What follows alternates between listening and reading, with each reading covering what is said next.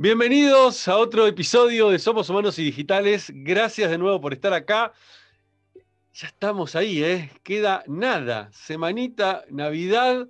La otra semana termina el año y arrancamos el 2021 que espero no sea tan complejo, tan complejo como fue este 2020, que nos deje relajarnos un poquito más. Eh, pero bueno, es imposible hacer futurología, ya lo sabemos. Bueno, de nuevo, gracias por estar ahí. Hoy voy a estar entrevistando a Marcelo Berenstein. Marcelo es periodista, es emprendedor, es lifepreneur, como le gustó definirse a él, que me encantó, emprendedor de la vida. Ya vamos a charlar un poquito qué es ser emprendedor de la vida. Yo creo que también me considero un emprendedor de la vida y me gustó muchísimo el término. Y además, bueno, con Marce nos conocemos hace muchísimo tiempo de la industria, de los eventos. Él se fue a vivir a Paraguay hace muchos años y nos hemos encontrado varias veces en Paraguay.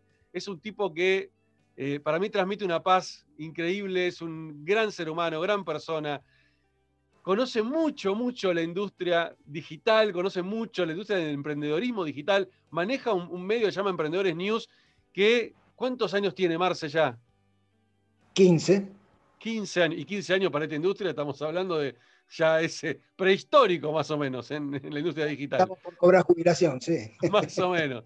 Bueno, Marce, ya aprovecho que, hablaste, te doy la bienvenida a Somos Humanos y Digitales. Un placer enorme estar acá conversando con vos, a la distancia.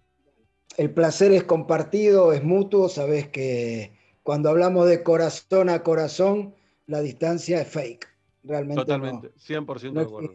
Y está, podemos estar al lado y separados a millones de kilómetros, así que con vos siempre me siento cerca, como cuando venís a Paraguay vamos a comer o cuando estamos ahora pantalla de por medio. Y me encanta el título, Humanos y Digitales. Eh, somos humanos, estamos en una era digital, pero agregaría, por lo menos en mi caso, y creo que lo extiendo hacia el tuyo, conociéndote como te conozco, humanos digitales, buscadores espirituales. Totalmente, 100% de acuerdo. Que además rima. Que además rima encima, me encantó, me encantó. Marce, me encantaría que para arrancar el, episodio le cuentes a la gente quién sos. Y con la definición del quién sos, que vos y yo sabemos poder dar. Amplia, ¿no? ¿Quién soy? es la pregunta del millón, es la pregunta del buscador. Exacto. O sea, te lo puedo contestar desde lo mundano, pero prefiero no quedarme ahí porque es chiquito. No, yo creo que, englobemos todo. soy en realidad yo me defino como un eterno buscador. Yo encontré mi camino, tengo un camino ya hecho eh, desde hace treinta y pico de años, 36 años prácticamente. Eh, entonces soy un eterno ya en mi camino. Eh, en eso engloba todo, la vida profesional, afectiva, familiar, económica y también la búsqueda interior, mi vida interior, que es mucho más rica que la vida exterior. Eh, así que, ¿qué soy? Un lifepreneur, un emprendedor de la vida. Eh, y, un, y, un, hippie. diría que un hippie. Yo defino a los emprendedores como los hippies del siglo XXI. Y me considero emprendedor y toda la vida me consideré un hippie, no necesariamente ni desde la vestimenta, ni desde el largo del pelo, eh, ni desde los gustos musicales, pero sí desde las ganas de, buscar la paz, de buscar el amor, la verdad, la no violencia, la rectitud, a través de generar pequeñas revoluciones. No necesariamente agarrar las armas y, y romper todo, sino agarrar armas interiores y romperme por dentro, reconstruirme, romperme, reconstruirme, vaciarme para volver a llenarme. Y creo que los emprendedores, ya que el público de Somos Humanos y Digitales eh, es básicamente emprendedor, para mí son los hippies del siglo XXI, los que buscan cambiar el status quo de las cosas, o mejor dicho, no los que buscan cambiar, los que están cambiando el status quo de las cosas. Sin ir más lejos, agarrar, no sé, a empresarios o emprendedores o gente de la edad de nuestros viejos o abuelos y todavía vas a estar viendo cómo pueden evadir un impuesto, cómo pueden cagar a otro, cómo pueden sacar alguna ventaja. No les entra en la cabeza el coworking, el co-crear, la economía circular, las empresas B, no les entra. Y no está mal, es lo correcto para esa generación. Claro, claro, claro. Crecieron con eso, se educaron con eso. Con eso, está perfecto para ellos. pero para mi vida, para mi mundo, para mis hijos, para mi nieto, quiero algo más hippie, más de compartir, más de co-crear, más de no esconder. Pues crecemos juntos, eh, todos hablamos, viste que el mundo emprendedor a veces es como Londres, es un mundo lleno de neblinas y de humo, este, donde se recurren a muchas frases, este, como, lugares comunes y frases célebres, y hasta le ponemos, le adjudicamos autoría de frases de, autor incierto a personajes conocidos, pero hay una frase que algunos dicen que es un proverbio holandés, otros dicen que es un proverbio africano, y no importa de dónde sea, sino el contenido de la frase, que es si querés eh, llegar rápido, anda solo, pero si querés llegar lejos, anda acompañado, camina acompañado. Que no, no puedo estar más de acuerdo con esa frase. Entonces, eh, creo que el emprendedorismo está generando una pequeña, gran revolución en el mundo de negocios, en el mundo medioambiental, en, todos los sistemas. La música, si no hubiera habido un ecosistema emprendedor, hubiera habido un Napster y después de Napster todo lo que vino después. Totalmente, claro. En un Spotify. Eh, seguiríamos pagando fortunas por discos, entonces... La bueno, sin, ir más lejos, lo mismo pasó en el mundo de, la, de las películas, ¿no? En el mundo del cine Em, la piratería, que es, no es más que eso, es un montón de gente buscando una alternativa a algo que la industria no te daba, era poder ver la película online, forzó a que la industria diga, che, tenemos que darle bola a esto. Ahora, fíjate qué interesante lo que acabas de decir con el caso Napster, por ejemplo. O sea, hoy las plataformas como Spotify hacen exactamente lo que hacíamos con Napster. pero, legal. Pero legal, exactamente. Pero eh, pudieron entender que lo colectivo iba por otro lado. cuando la gente, cuando el, cuando el ser humano pide algo, necesita algo, este, tarde o temprano se va a allanar el camino para que eso suceda. Es una realidad. Y te, y te pongo otro ejemplo eh, que, que, va a poner de manifiesto que el emprendedor realmente es una especie de hippie, que aunque esté haciendo algo que en apariencia o en lo concreto no sea legal, no es porque sea una persona que ama la ilegalidad, que quiere vivir en la clandestinidad, que es un delincuente, que cuando encuentra su camino para hacer el bien, sale de ahí y hace el bien. El caso de Cuevana. Total. Cuevana, ¿dónde terminó el fundador de Cuevana? Generando una plataforma educativa que hoy beneficia a millones o cientos de miles este, de, de, emprendedores de habla hispana este, estén donde estén en el mundo. Y empezó con Cuevana. Claro. si no hubiera sido la oportunidad que le dio Cuevana de empezar a emprender, quizás no hubiera terminado haciendo nada de esto. Sí, sí, totalmente. Era un emprendedor que quería disromper una industria que te, que te cobraba caro por, por, una experiencia que no lo valía, porque el cine en definitiva no, no, vale a veces lo que te cobran, por más que tenga la butaca reclinable, que puedas este, estirar las piernas como si viajaras en primer avión, no es más que ir a ver una película y qué mejor que a lo mejor tu casa. Entonces, bueno, la semana pasada me llegó un mail de una cadena de cines muy conocida acá en Argentina, eh, invitándonos a conocer la nueva plataforma desde donde vamos a poder ver películas de tu casa. Mm. o sea, hola, hola, ¿qué pasó? Tenía que venir un coronavirus para entender que había un público. O sea, eso no quiere decir que no haya público que no quiera ir al cine cuando esto se rehabilite. Yo soy uno de esos. Ciertas películas voy a elegir la experiencia del cine. Pero el resto, no. Y depende del momento. Digo, cuando, cuando, cuando Emma era chiquita, cuando mi bebé era chiquita, era un problema ir al cine con mi mujer. Entonces, si hubiera tenido la oportunidad, por eso Netflix creció como creció, etcétera. yo creo que, llega un punto en que es así, ¿no? Es eh, o adaptate o morís, no te queda otra. Y mira, me haces acordar una anécdota personal. Mis, yo tengo ahora dos hijos grandes, uno ya tiene, va a cumplir 30, el otro eh, cumplió 25. Cuando los dos eran chiquitos, teníamos que, queríamos ir a ver Star Wars. Pero que, estrenó, no sé, Star Wars 28, 29, 32, viste, no sé, no me acuerdo. en paralelo, y entonces teníamos un hijo, no sé, de 6, 7 años, que en ese entonces no recuerdo exacto, que nos iba, quería acompañarnos, pero el otro quería ver Manuelita. Y sorteamos, ¿y quién pierde cuando sorteas con una mujer? El marido. Así que me fui a comer Manuelita. hoy en día ese problema está resuelto con las plataformas, los televisores, las computadoras, los smartphones. Este, nunca Encima era mala. Encima era mala. Pero Manuelita era mala. no, no, ya se, entendió. Pero a lo que voy entonces es que el, nuevo hipismo para mí son los emprendedores. No, no, necesito que nadie esté de acuerdo, pues lo que yo pienso no es un no es una máxima. pero ojo, me gusta, me gusta la definición, ¿eh? Me gusta la definición, porque fíjate lo que pasó en su momento en la década de 60, cuando apareció la movida hippie, justamente, eh, que claro, iba en contra de todo el status quo, en contra de, una manera de, ver el mundo, que claro, todo aquel que viera el mundo desde ese lugar del amor, era, viste, era flaco el mundo, no va por acá, va por acá, va por la pasa por la cabeza nada más. Entonces, eso era casi una mala palabra para mucha gente, era como decir, ¿qué me habla de emociones? Si, si de hecho se hablaba de que el ser humano era racional somos seres racionales, hasta que, bueno, por suerte hoy lo entendimos, ¿no? Somos seres emocionales antes que racionales. Después viene la Y somos seres espirituales antes que emocionales. Y, antes, y antes que emocionales, exactamente. Te voy a contar una experiencia. Yo fui 13 veces a la India.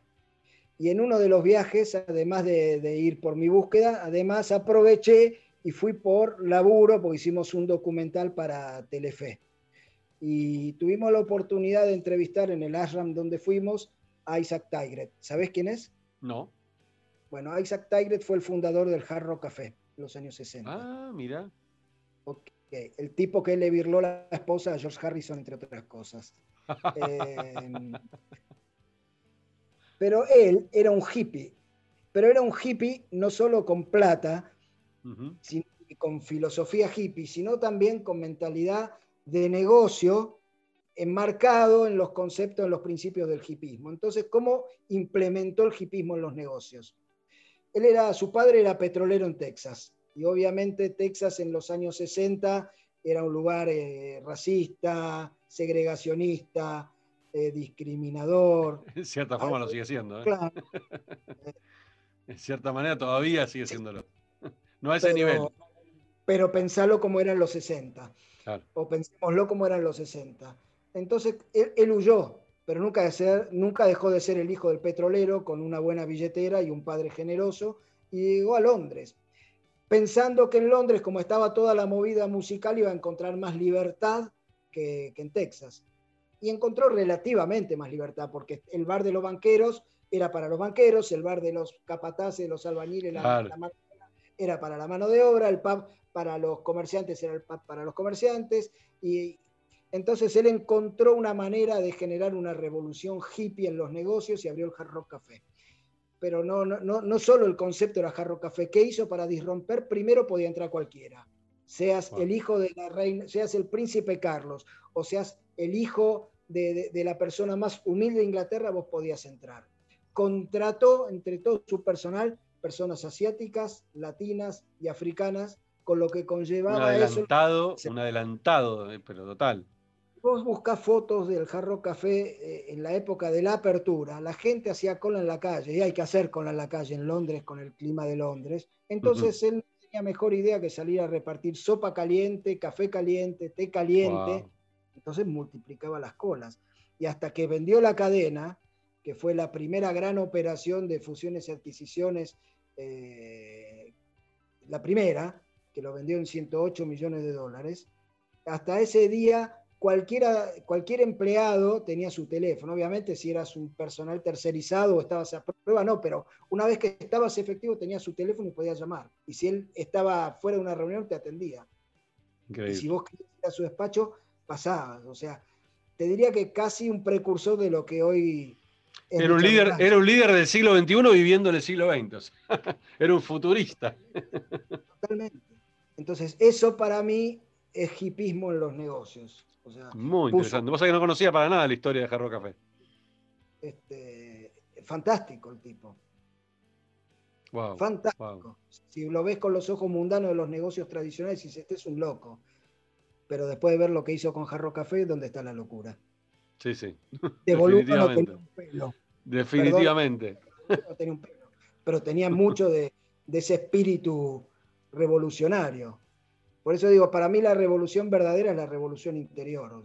interior, sí, sí, sí. Es la revolución interior y el verdadero líder es el que sabe liderarse a sí mismo.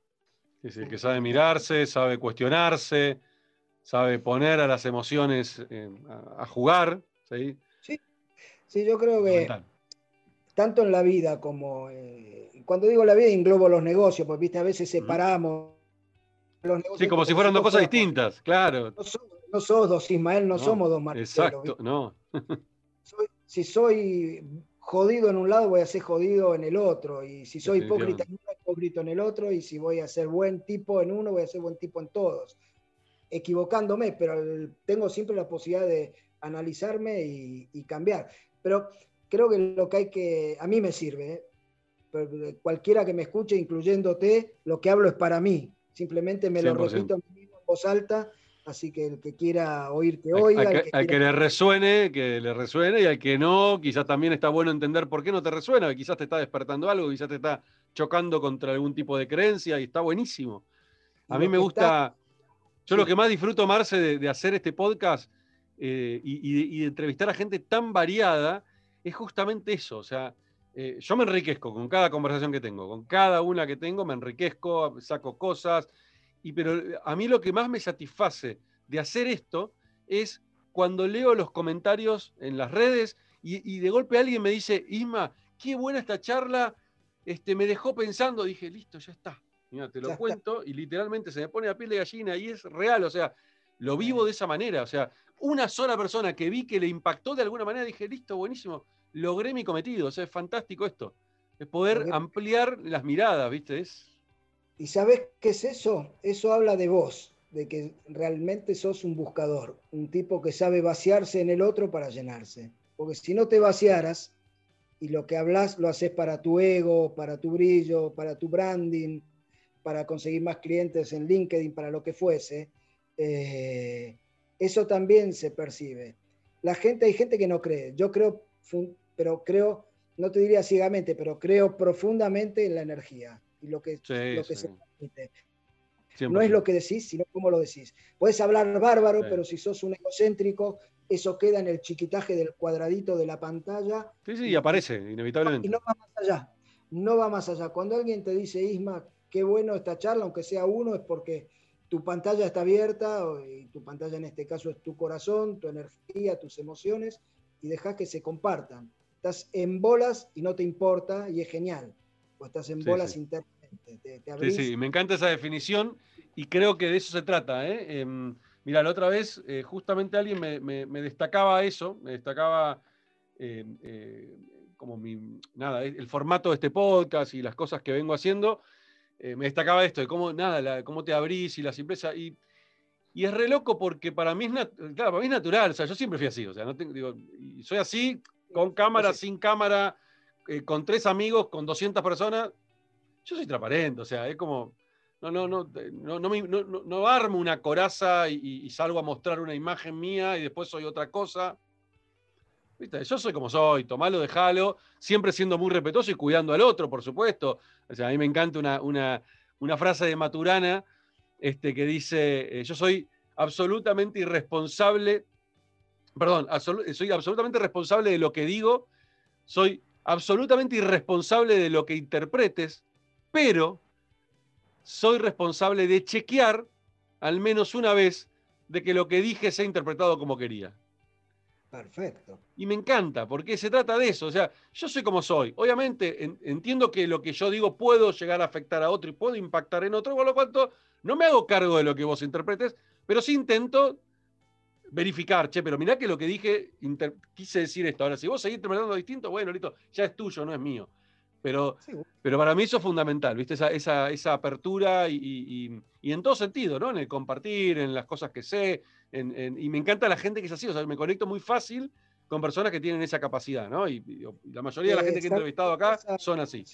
¿Sabés qué pasa? Y seguramente uno no toda la vida es como es hoy no, no, obvio. ¿Recordás cómo eras ayer? Si yo recuerdo cómo, cómo, era antes. Es un esfuerzo gigantesco tener que recordar qué, qué disfraz tenías delante de tal, este, qué rol asumiste delante del otro. Es como mentir. Se cae, es que siempre se caen esas máscaras, es inevitable, siempre se caen. Independientemente de que se caigan, es cuádruple. a veces uno dice, bueno, voy a decir una mentira aunque sea piadosa para salir del paso. Pero después. Tienes que recordarla. Puedo decir, qué dije, en qué contexto. ¿Viste? Uno no es, que, Yo no hablo las 24 horas del día, los 7 días de la semana, los 365 días del año con vos, que tengo claro lo que te digo, cuándo te lo digo y el contexto. Corto con vos y te hablo, señora con mañana tengo, hoy digo mañana porque en el momento estamos haciendo esta charla de feriado, este, aunque falta una semana para Navidad cuando ustedes lo vean. Eh, perdón si te quemé. ¿eh? No, obvio si esto es grabado, ¿no? no este, pero eh, a lo que voy es que sostener una mentira, aunque sea piadosa y aunque sea chiquitita, es infinitamente más pesado, es una piedra en tu mochila, diez mil veces más pesado que una verdad, pues la verdad puede ser dolorosa, pero no deja de ser verdad y siempre va, la siempre va a estar ahí y la vas a sostener. Pero la mentira no. Definitivamente. Lo mismo que el rol, o sea, no, mentira no es solamente faltar a la verdad, es no ser genuino, mostrarte, que yo me muestre ante vos como yo supongo que vos querés presentarme, verme o que hable. Pero corto con vos y me voy enfrente, entonces al hacer las compras y tengo que comportarme como el fiambrero quiere que sea. Y después hablo con mi mamá y tengo que comportarme, hablarle como mi mamá que sea. Soy, no soy 20.000 personas, soy uno y tengo que ser genuino. Entonces, siendo genuino, como vos dijiste antes, tomalo o dejalo, pero soy así. No, y vivís en paz, ¿eh? Vivís en paz. Mira, mi maestro, en uno de, los viajes a la India que hice, mi maestro me dijo algo que fue fantástico y hasta el día de hoy es como un mantra o como la zanahoria, viste el dibujito animado que la tenés acá adelante y la vas persiguiendo. me dijo, en esta vida hay una única obligación. ¿Vos sabés cuál es, Isma? No. Ser feliz. O quizás sí, ¿no? ¿Qué? Ser feliz, ser feliz. Ah. ¿Se puede? Sí se puede. ¿Es fácil? No. Pero cuando lo logras, no, no lo cambias por nada. Entonces, para mí, desde que escuché eso, toda mi vida cambió. Dejé de perseguir cosas que antes perseguía, eh, desde las drogas hasta la guita, eh, con medio, y me di cuenta de que como vivía antes, era al revés. En lugar de ser un caballo este, guiado por las riendas, las riendas las llevaba la carreta, y entonces era un caballo desbocado. Eh, Qué interesante lo que decís, Marce. que... empecé a trabajar sobre el control de los sentidos, no sobre la represión, pues no me reprimo nada. Soy feliz haciendo lo que tengo ganas de hacer. Simplemente cambié las prioridades y, y trato de ser equilibrado en, las cosas que me dan placer. Pero busco la felicidad, no el placer el placer es momentáneo y me encanta. ¿Quién no, no, no vamos a ser hipócritas? ¿A quién no le gusta sentir placer? Pero es momentáneo. La felicidad es perpetua. Aunque después pases un momento de dolor, esa felicidad que sentiste no se pierde. El placer sí. ¿Viste qué sé yo? Me puedo recordar, yo me, me, puedo acordar ahora las veces que me drogué, con quién me drogué, con quién me drogaba, pero no siento ese placer. Claro cuando puedo, recordar el momento en que nació mi hijo, a lo mejor, y la felicidad que sentía en ese momento. Aunque después pasé en estos 30 años desde que nació hasta ahora, 25 con el segundo hijo, miles de situaciones difíciles. Pero son situaciones perennes, eh, tienen tiempo de vencimiento. Por eso, eh, como te, estaba, creo que se me quedó en el tintero, eh, cambiar la pregunta es fundamental. Generalmente nosotros preguntamos por qué. Sí, ya sé dónde vas. y el por qué lo que te genera son culpas y excusas. claro, claro. ¿Por, qué el podcast no salió? No, y aparte mirar para atrás. y mirar para atrás y le echas la culpa a la afuera, pones todo afuera. La culpa es de, Alberto Fernández o de Mario Abdo acá en Paraguay, la culpa es de la culpa es de Bilardo, la culpa es de Menotti, la culpa de Bill Gates, la culpa de los chinos y los murciélagos, son todas cosas afuera. Entonces la pregunta nunca debe ser el por qué, sino el para qué. Porque en el para qué ya no hay excusas y lo que hay son oportunidades.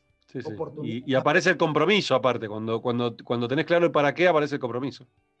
Entonces, pregúntate, yo me pregunto siempre el para qué, no siempre lo, logro, no es que no estoy dando cátedra de perfección, porque tengo mis zonas oscuras, para algunos sigo siendo un hijo de puta, para otros sigo siendo un buen tipo, y yo me esfuerzo porque cada vez sean menos los que me consideran hijo de puta y más los que me consideren buen tipo, pero no porque me importe que el otro me considere, sino porque yo realmente quiero ser una persona feliz. Y si soy feliz, no jodo a nadie porque empiezo por no joderme a mí mismo. Cuando vos empezás por vos mismo, a quererte a vos mismo, a amarte a vos mismo, a priorizarte a vos, a ser feliz vos, minimizás casi a cero las posibilidades de joder a otros, porque todo lo que irradiás es lo que vos estás sintiendo. Ahí eso me encanta, y, hay una frase que, bueno, no es una frase, pero una expresión que una vez me dijo una, una, coach espiritual con la que trabajé mucho, eh, que me dijo, Isma, tenés que aprender a ser egoísta. Y a mí me mm. pegó duro, ¿viste? Porque eh, nos criamos con una, visión de que ser egoísta está mal. Hay una mirada del egoísmo que está, que, está bien, es lógica, hay cierta, hay cierta mirada del egoísmo que está mal. Pero hay una mirada del egoísmo que es muy sana y que tiene que ver con esto. Y, a, mí primero me pegó duro y después la pude procesar y trabajar en mí mismo. Que es esto de, si yo no estoy bien conmigo mismo, ¿cómo voy a pretender estar bien con otros? Entonces, primero tengo que arrancar por mí. Primero tengo que ser egoísta. Eh, y, esto, y, esta, y esto se me presentó en una conversación donde que yo creo que muchos padres cometen este error, padres si hablo en plural, o sea, eh, padre y madre, ¿no? cometen este error, que es creer, por ejemplo, que los hijos están por, por encima de todo. tal cual. Y es tremendo, ¿no? Porque viste que uno viene de un mundo en el cual no, no, no. Los hijos están, sí, ok, en un caso extremo, viene un micro de frente, lo está por chocar a mi hijo, y sí, voy a salir corriendo, lo voy a empujar y me voy a dejar quedar yo. En obvio, en esa situación, obvio que mi hijo va a estar adelante, pero en el resto no. En el resto, primero estoy yo, ¿sí? Incluso en alguna cosa te voy a decir, segundo está mi pareja y tercero están mis hijos. Porque, ¿cómo puedo pretender, primero, estar bien con mis hijos si yo no estoy bien conmigo mismo? ¿Cómo puedo pretender que mis hijos estén bien si yo con mi pareja, sea su madre, o sea, no tengo una buena relación que haga que podamos estar bien con ellos? Entonces, si yo los pongo ellos adelante, estoy dejando todo lo demás, me dejo a mí de lado, dejo de lado a mi pareja, y eso termina generando problemas. Lo que pasa es que falta, hay gente que es extremadamente inteligente de, acá, pero es extremadamente ignorante de acá. Y, entonces eso hace que los seres humanos, en su gran mayoría, tengan un pensamiento binario. Si no es blanco, es negro. Entonces, si no es egoísta, es inegoísta. Entonces, para ellos, egoísta es, todo lo que está mal. Todo es el acaparador, el avaro, el amarrete, el jodido, el primero yo. No, egoísta, ser sanamente egoísta es priorizarte, pero no a costa de, pisar al otro, cagar al otro o postergar al otro, sino como una forma de entrega al otro. Al contrario, el egoísmo bien entendido sirve para que vos estés bien, para estar mejor con, con, Nati, con Emma, con tus otras hijas, con tus clientes, con la gente que trabaja para vos, con tus proveedores, con tus entrevistados. Para eso te tenés que priorizar, para eso me tengo que priorizar no para especular y sacar ventaja del otro, sino para lo más... Para poder estar, estar, estar para el otro.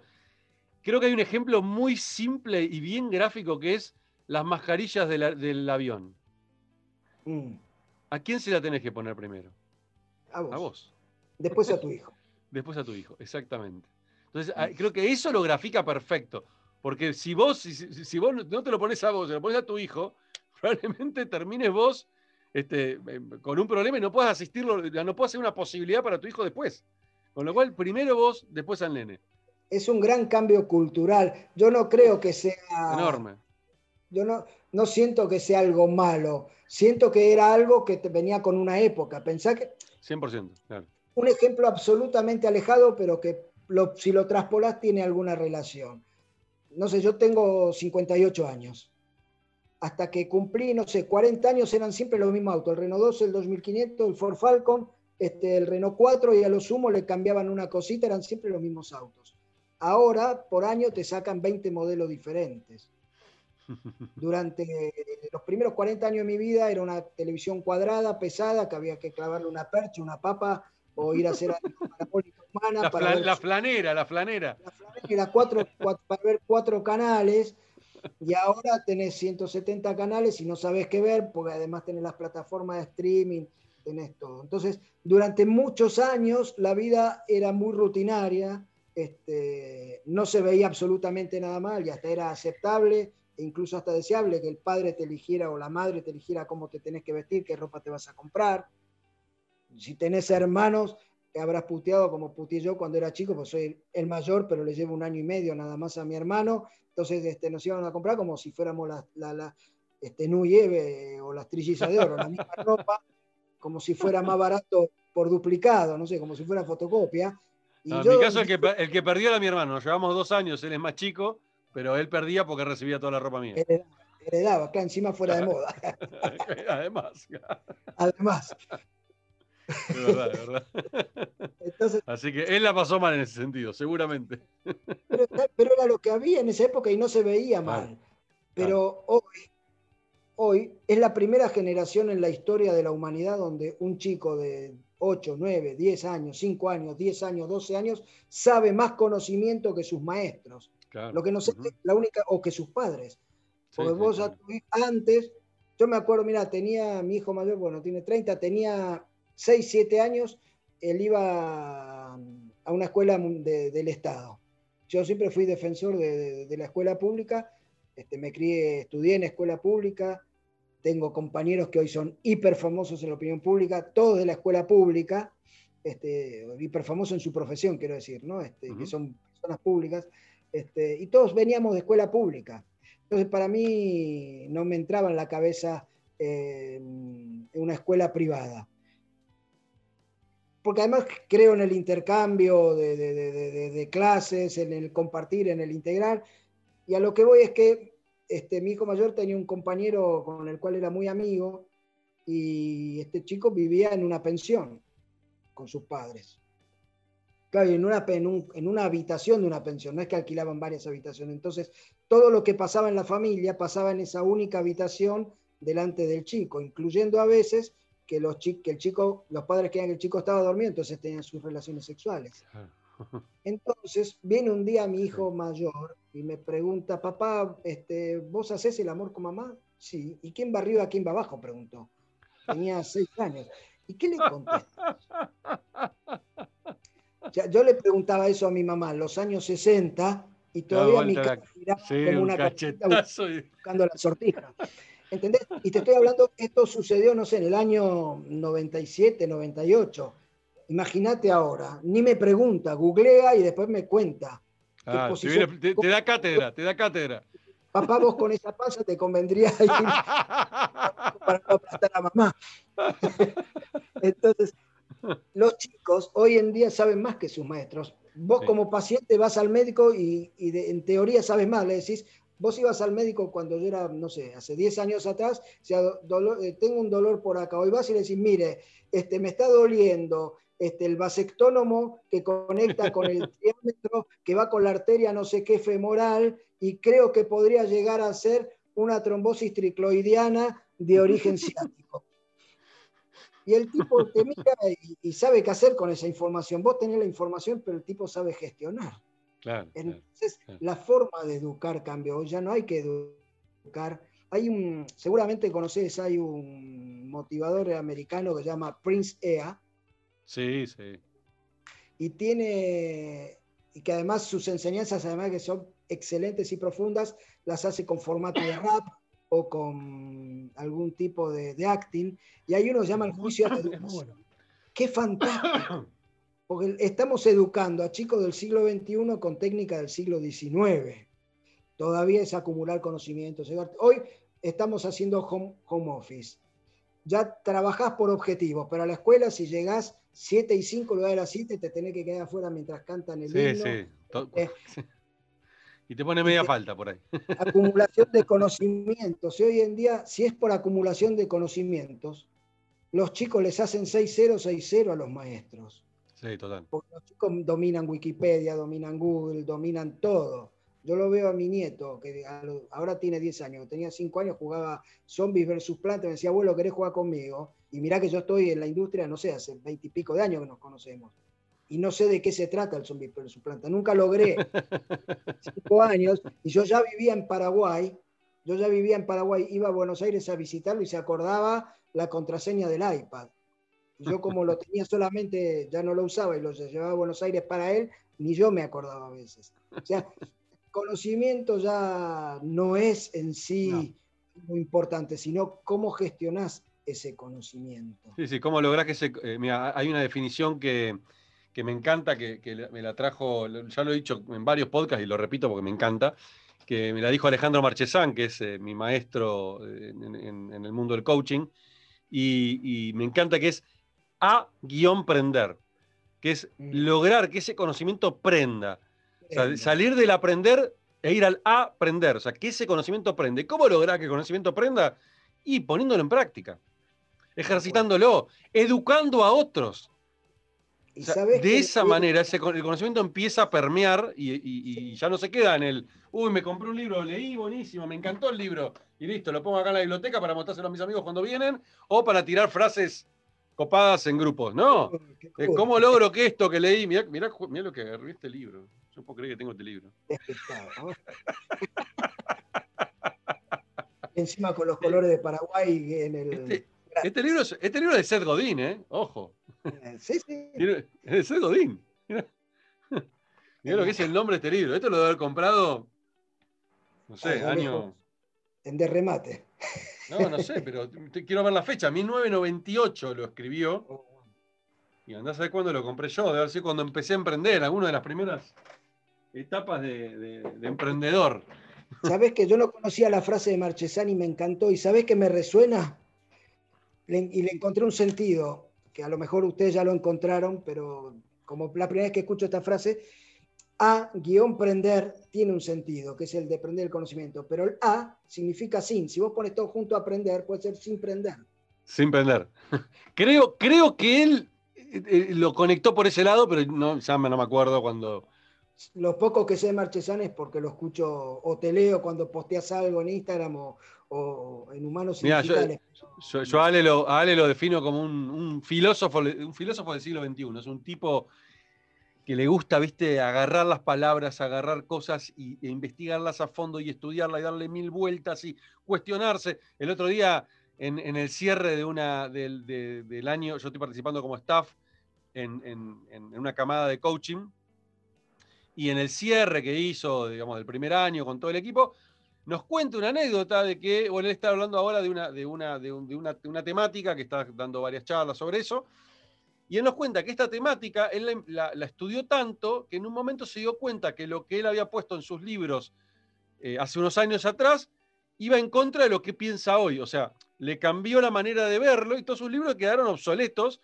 Eh, y de hecho, ahora acaba de salir una, una, nueva edición, con lo cual salió mal. Y él aclaró, eso está mal, o sea, no me citen por esto porque hoy no pienso así. Eh, y me encanta porque se lo dije, ¿no? Esto de predicar con el ejemplo. O sea, estamos hablando de la importancia de reaprender, de la importancia de desarmarse, de vaciarse, como vos dijiste al principio, y volver a llenarse. Y en esos procesos, uno cambia, uno cambia incluso las, formas de ver el mundo. Y, parte de eso es reconocerlo y poder incluso ir y decir, mira, me desdigo. Durante 20 años dije esto y ahora no pero ojo, viste, que, viste que está, pero es algo que está mal visto todavía en la sociedad, que alguien venga a decir, eh, pero mirá, eh, pero si vos decías, vos pensabas así, flaco, sí, está bien, pero ahora no. Acordate que el emprendedor es el hippie del siglo XXI. Entonces, aunque esté mal visto, que te entre por acá, te salga por acá. Sí, pero 100%. Que uno no puede ser lo que la sociedad espera de uno, lo que la mamá que espera de uno, lo que tu esposa espera de uno. Vos sos vos, yo soy yo, y la mejor versión de mí mismo la que a mí me hace feliz, no la que a los otros hace feliz. Si yo estoy plenamente feliz, los otros van a estar felices. El que te quiere bien, el que tiene alguna, algún amor eh, con apego, algún amor egoísta, pero no en el buen sentido. a veces no, necesariamente tiene que ser algo jodido, un odio, alguien que no te... Hay un perro ladrando afuera y yo tengo la este, y tampoco mi perro como para Este, la persona que te quiere bien no espera nada de vos salvo verte feliz. Y, vos, lo, si vos realmente sos genuino, sos feliz y naturalmente vas a ser feliz al entorno, no vas a estar preocupado qué vas a hacer. Y el cambio entonces a lo que iba, por lo que decía Marchesán, aunque la sociedad todavía eso no lo vea bien, lo va a terminar viendo bien porque los emprendedores somos así hay muchas frases comunes en el ecosistema emprendedor que está lleno de humo muchas veces, pero algunas de esas frases son muy reales. Lo único permanente es el cambio. Esa es una de esas frases. Entonces, Heráclito. Dice, nada, nadie resiste un archivo. Y es verdad, ni vos, ni yo, ni nadie. Entonces, a mí ya no me importa cuando eh, te sacan los servicios de inteligencia algo de, lo que dijo fulano de tal, no hablo de político, pues no, no, me interesa demasiado la política y menos de un país en el cual... Pero es muy usual sacar, no, porque en el año 83 dijo esto y apoyó las privatizaciones y no aprovechó y bla, bla, Y sí, man, todos somos, podemos cambiar. Algunos cambiamos genuinamente porque tenemos ganas de transformarnos para bien y otros lo harán para acomodarse a su conveniencia del momento. Por las razones que sea, todos cambiamos. Y ah, ahora estaba leyendo lo que pasó con los rugbyers. Este, sí, tenía ese tema en la cabeza mientras hablábamos. Está bien, es cierto, a lo mejor seguirán pensando así porque uno asocia rugby con una clase social acomodada, un núcleo chiquito, son los que se comen las chicas de hockey y nos dejan fuera al resto. Este, todo, todo, bien y puede ser que lo sigan pensando. Y es detestable, deleznable y todo. Pero también es cierto que si, si, yo me, si yo a los 18 años, cuando no existía el Internet, hubiera podido tuitear, probablemente de mí, no que me arrepentiría, que me horrorizaría. 100%. Porque a veces, no sé, para quedar bien con la barra, para quedar bien con una mina, ¿viste? Cuando vos no pero, pero mil cosas, Marce, mil cosas. Mil no, Nos olvidemos, no nos olvidemos en el mundo en el que vivíamos, ¿no? O sea, eh, vivíamos en un mundo homofóbico, vivíamos en un mundo este, eh, con una mirada eh, totalmente em, em, crítica, segregacionista, este, y, nos, y nos educaron incluso de esa manera. O sea, porque. No, y no hablo de nuestros padres, eh, hablo de la sociedad, la, la, tele, la tele, prendías la tele y la misma tele te enseñaba eso. sí, aparte todos los personajes eran estereotipados. 100%. Todo trajeron la colación esto de Tinelli cortando la pollerita cuando hasta sin permiso. Digo, desde esa pavada, que hoy, hoy es una gravedad absoluta, pero comparado con, no sé, con esos tweets, eso era una pavada, pero es gravísimo también. Porque digo. en el contexto social. En el contexto social, claro, exactamente. Y El, contexto de la época, Tinelli cortaba la pollerita cuando todo el mundo babeaba con la pizza y el champán de Menem y a nadie le importaba que la convertibilidad este, haya matado a la industria, pero estamos contentos porque Menem le miraba las tetas a Madonna y, se rumoreaba que se masticó a Yuya. Entonces, si, si, la sociedad consume eso, no podés esperar demasiadas cosas buenas o demasiadas cosas profundas. Hoy en día, la tecnología, eh, está cambiando, obviamente es una frase común de Perogrullo y dirán qué tontería que está diciendo, pero está cambiando el mundo en sentido más profundo de lo que creemos. La política, por ejemplo, atrasa. Para mí la política es hoy hablar de el forte. ¿Por qué? Porque todavía hay países que discuten por 3 centímetros de frontera para acá, 3 centímetros de frontera para acá. Pero Internet te permite, el tipo que está 3 centímetros al lado, trabajar a 6.000 kilómetros de distancia. Este, a, vos te permite trabajar, no sé, de San Isidro para un cliente en Tailandia, en Arkansas o en Turkmenistán o en Kamchatka, no importa dónde. Entonces, la política se pelea por cosas que, que en la práctica están dejando de existir. Y tarde o temprano, no, eh, el mundo en sí, la política, la economía, la mentalidad, eh, yo, porque ya estoy entrando en la categoría de abuelo, me tengo, todos nos tenemos que, adaptar a esta nueva realidad, que no sé si es mejor o peor, es esta realidad y no hay mejor forma de ser feliz que vivir adaptado al momento en que te toca vivir. Yo creo que eso se trata, ¿no? El, tema de, volvernos, volvernos seres adaptables. Porque como bien dijiste, los cambios, el, digamos, el cambio es, es permanente, todo el tiempo vamos a estar cambiando, el mundo va a cambiar, y lo que va a requerir de nosotros como seres humanos, este, para poder vivir en este mundo cambiante, constantemente cambiante, es justamente ser adaptables, ser líquidos, ¿no? Este, poder amoldarnos a lo que venga. Aquellos que sigan con mentalidad de yo me quedo acá y no me quiero mover, claro, el mundo, ¿no? El mundo sigue para adelante. Vos no te querés mover, fantástico, pero sabés que Anda a decirle al pobre tipo que estaba en Bali tomando sol, yo de acá no me muevo aunque venga el tsunami. bueno, yo, creo que esta, era, esta era lo, es lo más, lo más cercano, eh, lo más parecido a un tsunami, creo yo. Eh, por la velocidad, la velocidad y el impacto que genera, es lo más parecido a un tsunami, ¿viste? Barre con todo. Coincido, pero es una época fantástica porque por primera vez, obviamente, por primera vez desde que yo tengo uso de razón, pero creo que también por primera vez, por lo que yo alcancé a leer, que fue bastante, aunque no sé si suficiente, es la primera vez en la historia en que el ser humano tiene la posibilidad de ser dueño de su propio destino en forma consciente. Siempre fue así. Pero antes, este, no sé, en la Edad Media dependía de lo que te decía el cura, si eras este, en un pueblo originario, lo que decía el cacique, eh, lo que decía el jeque, el imán, el rabino, tu presidente, tu rey, si estabas en una república o en una, monarquía, lo que fuese. Ahora nadie puede, ya sabemos que nadie tiene el derecho de pensar por mí, actuar por mí, hablar por mí. Pero ahora puedo ejercer ese derecho, porque tengo las herramientas para acceder a toda la información. Obviamente, creo que es el principio de la ola. Es un tsunami, pero estamos en el principio de la ola. Creo que falta mucho para encontrar el punto medio. Esto es como un péndulo, ¿viste? A veces acá va a tener que ir para acá hasta que estemos acá.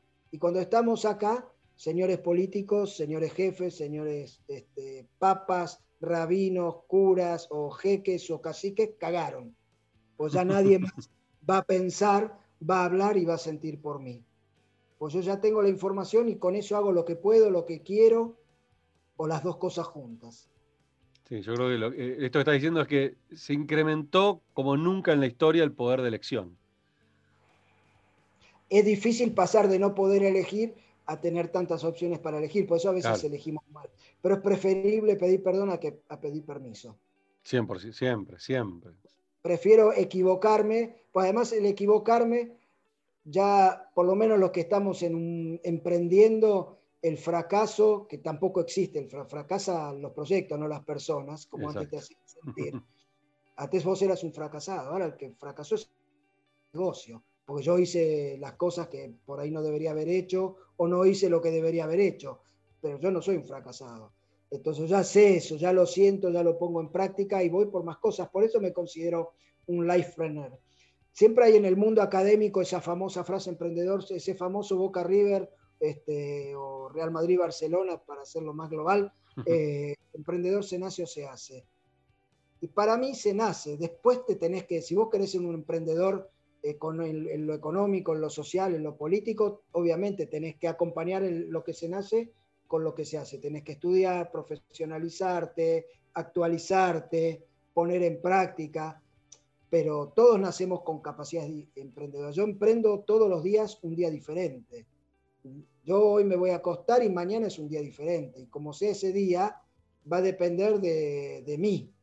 No va a depender ni si esta grabación salió bien, no Boca, si perdió el comunismo, ganó la derecha, perdió la derecha, si llueve, no llueve. Va a depender de mi actitud, va a depender de mi... Me, encanta esto que dijiste de que el emprendedor se nace, porque es eso, ¿no? Todos nacemos con la posibilidad de emprender Después decidimos a lo largo de la vida hacerlo o no hacerlo en base a nuestras creencias, nuestros modelos mentales, paradigmas, las cosas que fuimos aprendiendo, que algunos los limitan a tal nivel que nunca pueden emprender, pero simplemente porque se limitaron al principio y después se autolimitaron. Al principio por ahí uno tiene, no tiene control de lo que recibe, este, pero llega un momento que sí.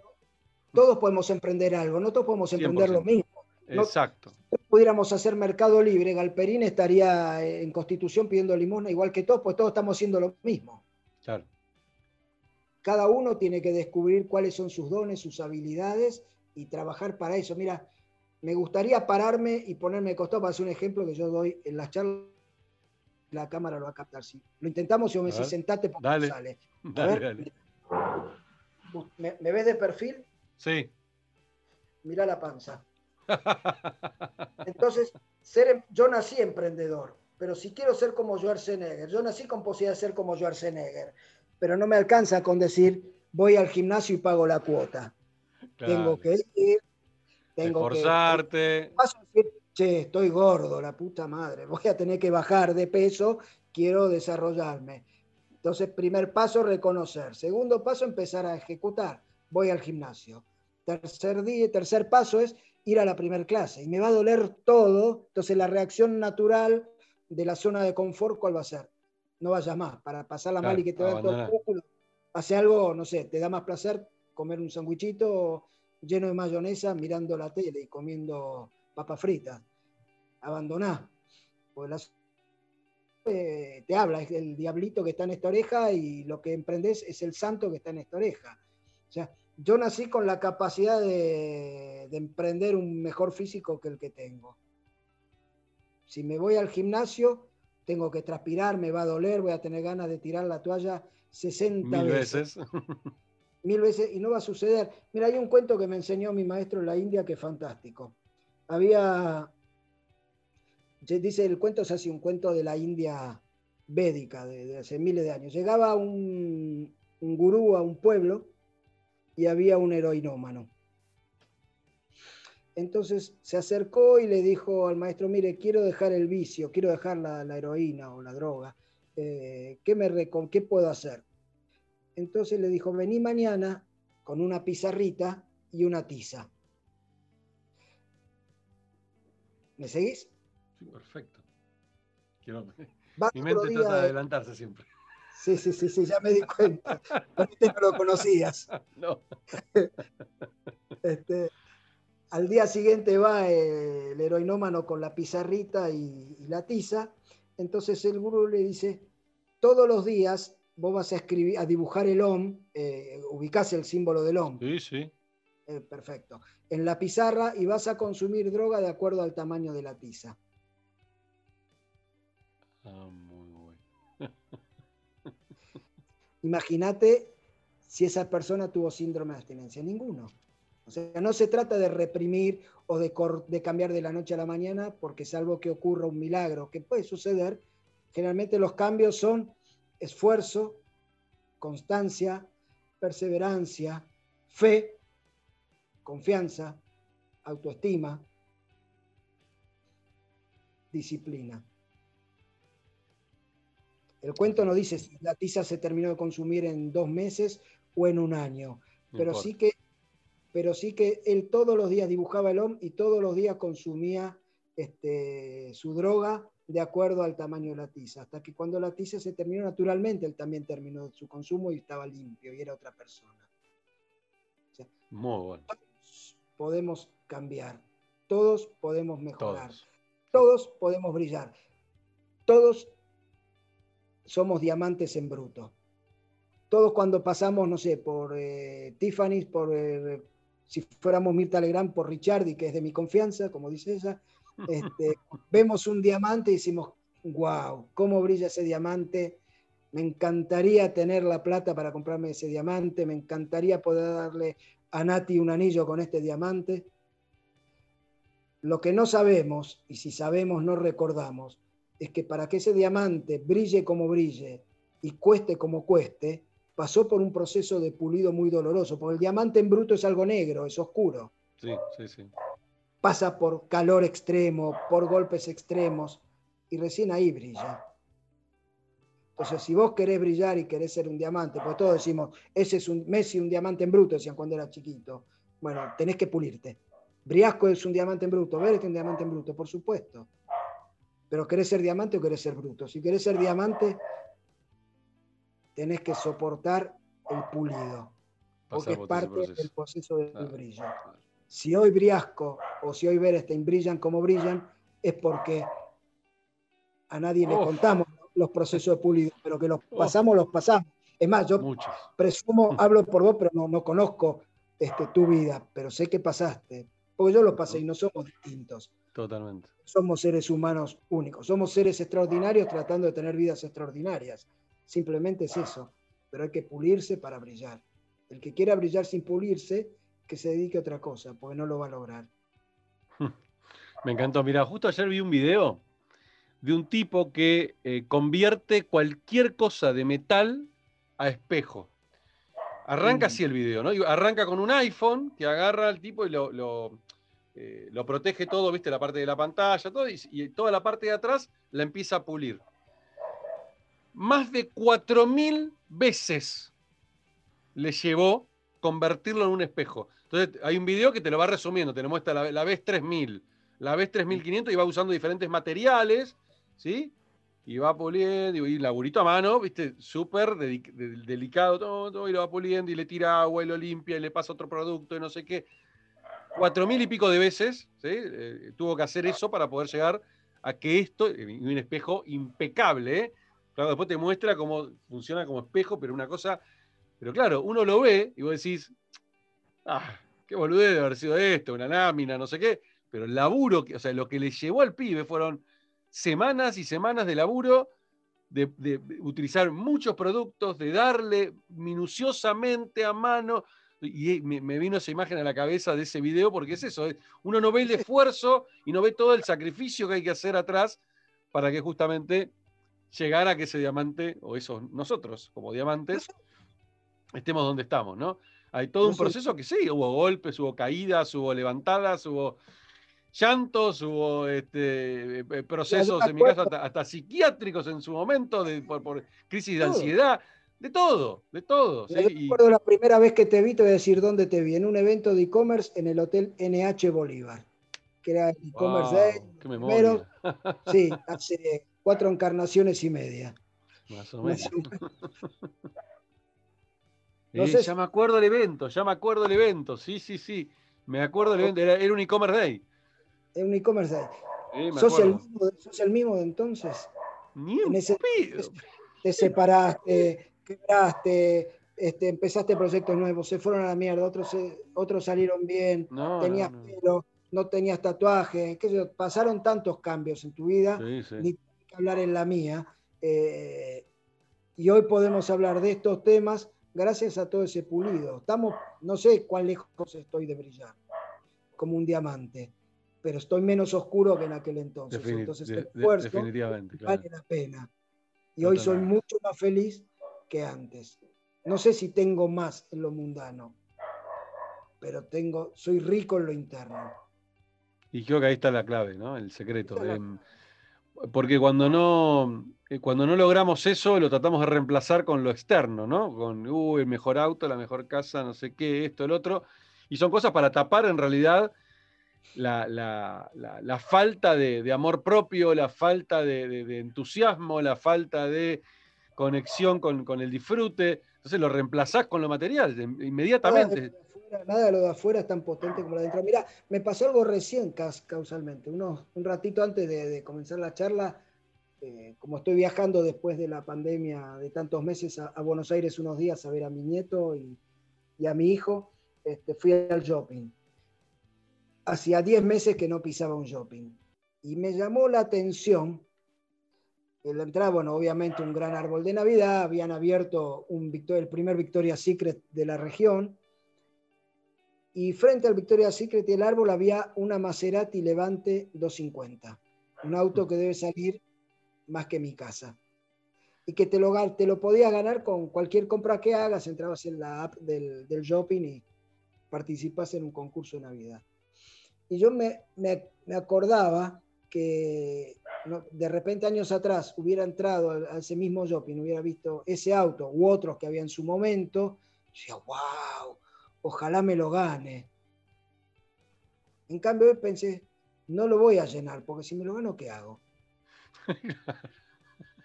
¿Para qué quiero una Maserati? Claro, exacto. Más vivo en Paraguay, no hay ni asfalto. Claro. La vas a romper toda. La calle mejor asfaltada parece una cancha de golf. ¿Para qué voy a tener ese auto? Prefiero para, el show off, nada más. No sé, me gano un Renault Clio y, tengo más chance de vender que una Maserati. Y encima, para aparentar lo que no soy. No porque no sé rico, sino porque no me gusta ser ostentoso. No, no, no, no me gusta ostentar. Nunca me gustó y menos ahora y, mucho menos aparentar. digo, ¿para qué quiero? Me, me gano un problema. pero se trata de eso, Marce, creo, de, poder encontrar dónde está nuestro disfrute, dónde nos sentimos felices, justamente, dónde nos sentimos cómodos. Están esos límites, ¿no? Poder aprender a jugar. Porque somos seres ilimitados, por naturaleza. Somos seres ilimitados. Pero los límites son buenos muchas veces. Para poder entender hasta dónde. O sea, buenos y necesarios, claro, por supuesto por supuesto. y tiene que ver esto con lo que hablabas antes de los hijos, cuando vos decías, primero, este, es un egoísmo que hay que entenderlo bien. Primero yo, después mis hijos. Muchas veces educamos mal a nuestros hijos por amor. Cuando el amor es ciego, es tonto también. Es tonto, sí, sí, claro. El amor tiene que ser espiritualmente inteligente. Si vos no pones límites, no vas a crear seres ilimitados, vas a crear seres desbocados, que no es lo mismo. Exacto. Lo que tiene que ser ilimitado es tu creatividad, tu bondad, tu entrega, tu espíritu de servicio, no tus caprichos, tus desmanes, tu maltrato, tus desplantes. Cuando a nuestros hijos o, a quienes tengamos en nuestro afecto, no sé. sí, sí. Yo conozco madres que, hacen las tareas de sus hijos, siendo universitarios. Tremendo. Lo hacen, por maldad, no, es un amor absoluto. Eh, lo hacen por amor, ¿no? Definitivamente, pero no son conscientes del daño que están produciendo. mira, nosotros acá, yo acá en Paraguay este, estoy trabajando, con la, sirviendo, no es un trabajo remunerado, eh, en cursos de educación en valores humanos. Y muchas veces eh, vemos eso, este, reconocemos que el amor más cercano a lo que podría ser el amor de Dios, y si no crees en Dios de algo superior, no importa, no es un tema religioso, es el amor de la madre. Pero la diferencia está que Dios, cuando te tiene que dar aquello que vos necesitas, aunque sea doloroso para vos, te lo da, porque es lo que vos necesitas. La madre a veces asume dolores que el hijo tiene que enfrentar, porque los padres no, yo como yo me voy a morir algún día, no voy a ser eterno, y tenés que dejar hijos que sean independientes, que sean libres, que, no dependan. Claro. Mira, y no hay nada más maravilloso que eso. a los padres les digo cuando son jóvenes, experimentenlo porque es fantástico. Yo a, mis hijos, por suerte, con, la mamá teníamos esa misma creencia. Este, teníamos diferencias mundanas, pero mucha empatía espiritual, moral, etc. Entonces, tratamos de ponerle muchos límites a nuestros hijos, enseñarles a ser responsables y a generarse por sí mismos aquellas cosas que querían. Entre otras cosas. Y si tenían que atravesar un dolor que era para ellos y lo tenían que atravesar. Que lo atraviesen, claro, claro. ¿Entendés? Viste, esos padres dicen, no, no le cuentes a la maestra porque te van a retar. O... Entonces, ¿qué le enseñas, man? Después, después le retas a tus hijos porque mienten y vos lo que le estás diciendo cuando suena el teléfono, decirle que no estoy. Una locura. Una locura, es así. Una locura. Es así. Entonces, este, ¿para qué el, ser humano, creo que lo dijiste vos, no sé si por boca de, dijiste vos, este, parafraseando a Marchesano o parafraseando a, Briasco, pero el, lo que te, el, norte es la coherencia. Ah, tu pensamiento, tu palabra y tu acción tiene que estar alineado. Y el orden es ser, después hacer y por último decir. Sí, sí, a mí me gusta decir esto, me gusta decir esto de la coherencia, que me lo, me lo, transmitió una coach hace muchos años también. Em, ser coherentes con lo que digo, siento, pienso y hago. Digo, siento, pienso y hago, son cuatro cosas distintas. ¿sí? Y en el mundo más espiritual, y Marce lo vas a comprender, em, la mayor energía va a estar siempre en lo que digo, lo que siento y lo que pienso. Esas tres son fuertísimas, el 99% prácticamente. Ahora, si el 1% que es hacer no lo hago, no, o sea, no ejecuto este 1%, ese 99% se, desmorona. por completo. o sea, no podemos pretender, ¿sí? Y, creo que esto asociándolo por ahí con, con, con, esta idea, ¿no? De que somos energía y que la energía, digo, si uno está eh, y ya lo sabemos, está demostrado, y ni siquiera quiero, mira, para salirme hasta de lo, espiritual, hasta está demostrado de las neurociencias. ¿sí? Si yo pongo intención en algo, entonces yo, pienso en algo, ¿sí? lo expreso en voz alta, lo cuento a mis amigos, sí, porque estoy haciendo este proyecto, voy en un año, voy a estar acá y voy a lograr esto, y bla, bla, bla, bla, bla. ¿sí? Lo pienso, lo siento y lo digo. Eso es el 99%. O sea, si yo puedo visualizarlo y puedo mentalizarme, voy a generar un montón de situaciones que me van a llevar ese camino. Ahora, la clave está en lograr que todo eso, lo que siento, lo que pienso y lo que digo, se transforme en acción. Que es apenas el 1%. Pero si esa acción, no, si no hago la acción, esto queda en la nada. La coherencia es, es todo. Es todo. Yo te, tengo dos anécdotas que, bueno, espero no, espero no llorar cuando las cuento, porque me, emociono siempre, pero yo me vine a vivir a Paraguay y a los poco tiempo me escribe mi hijo mayor, que no es es un ser absolutamente cálido, cándido, bueno, pero muchas veces no es tan demostrativo. Y me escribió una carta extensísima, donde entre las cosas que resalta, dice, yo siempre resalto de vos que siempre estás feliz o que cuando algo te, te saca de tu felicidad, inmediatamente buscar las formas de, de, ser feliz y vivir riéndote y haciendo reír al resto. Para mí esa es tu mayor enseñanza. Y hace poco mi hijo mayor, mi hijo menor se fue a vivir a, España en diciembre del año pasado, el 2019, un timing perfecto, pues llegó a España y al mes siguiente le agarró la pandemia, así comía ahorros. Y cuando fue su cumpleaños, su novia viajó, este, logró viajar, tenía que viajar una semana después de él, la agarró, una, perdón, tenía que viajar a principios de marzo, la agarró este, la cuarentena y recién logró viajar a fines de julio, y, perdón, a mediados de julio, y a los pocos días era el cumpleaños de mi hijo menor. Entonces le organizamos un cumpleaños sorpresa, ¿viste? con sus tíos, con su primo que vive en Irlanda, sus tíos que viven en Brasil, toda la familia, este, tanto de mi lado como del lado de la mamá.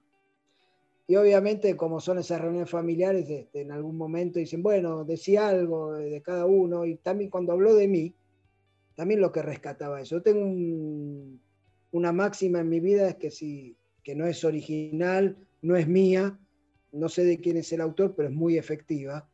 Que si algo tiene solución no es un problema y si no tiene solución tampoco es un problema. Me encanta. Exacto. Pero es verdad, el secreto es, practicar. yo siempre, perdón el término, me, me vivo en modo me chupan todo. No pasa nada, yo, yo puteo también, no te da problema.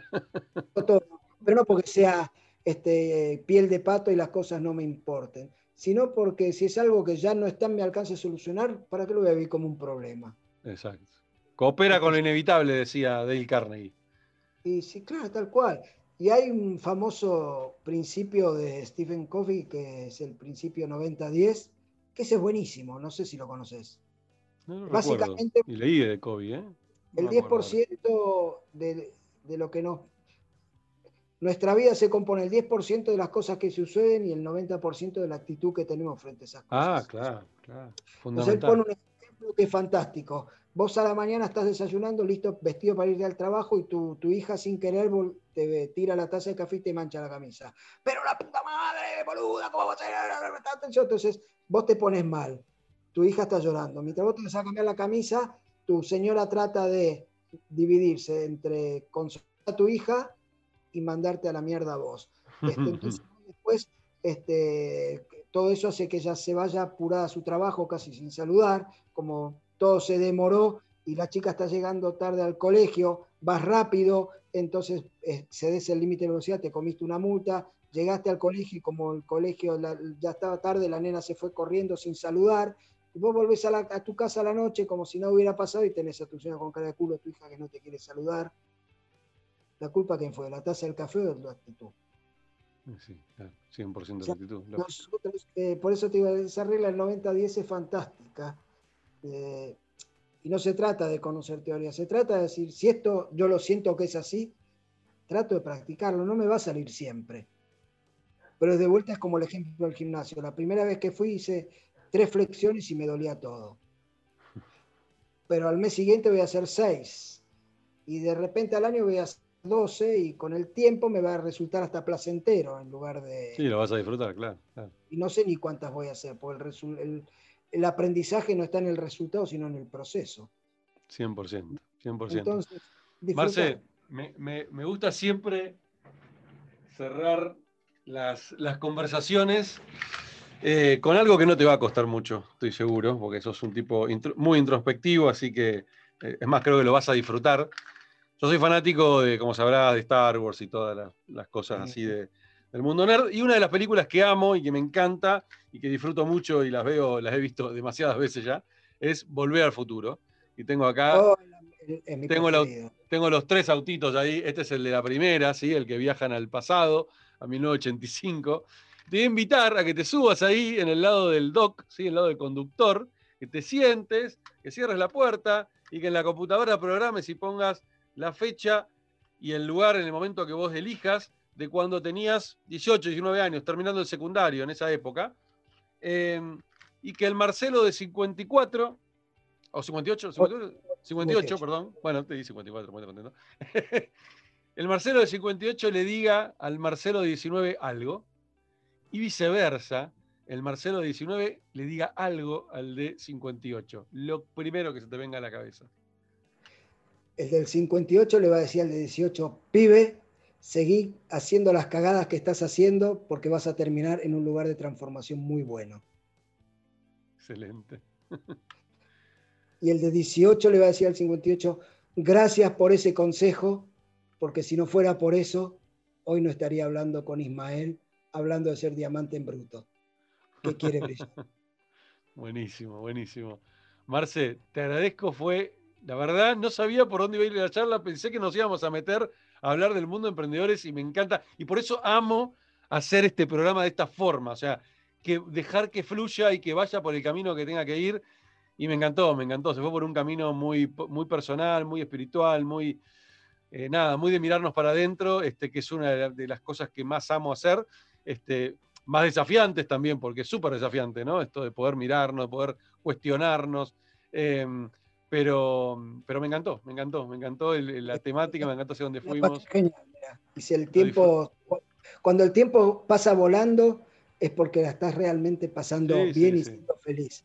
Así que yo no sé si hablamos dos horas, cinco horas o media hora, pero me, resultó corto y quisiera más. Así que señal de que pasamos No, no, y hablamos, hablamos más, de, más de una hora, ¿eh? Sí, sí. Más. Que se repita entonces. La verdad, un placer. Me encanta. Me encanta. Espero, espero volver a Paraguay en breve. Así hacemos una, una cena y nos encontramos por allá. Y lo mismo cuando vengas con tiempo para Buenos Aires. Y lo digo acá, queda grabado este, estás invitado a un asadito en casa, obvio. asadito vegetariano. Asadito vegetariano. Obvio, ya sabés, ya sabés, tiro queso, obvio, yo tiro queso. Tengo dos hijas vegetarianas, así que no tengo, estoy acostumbrado. Mi parrilla es, de todos los colores. Qué genial.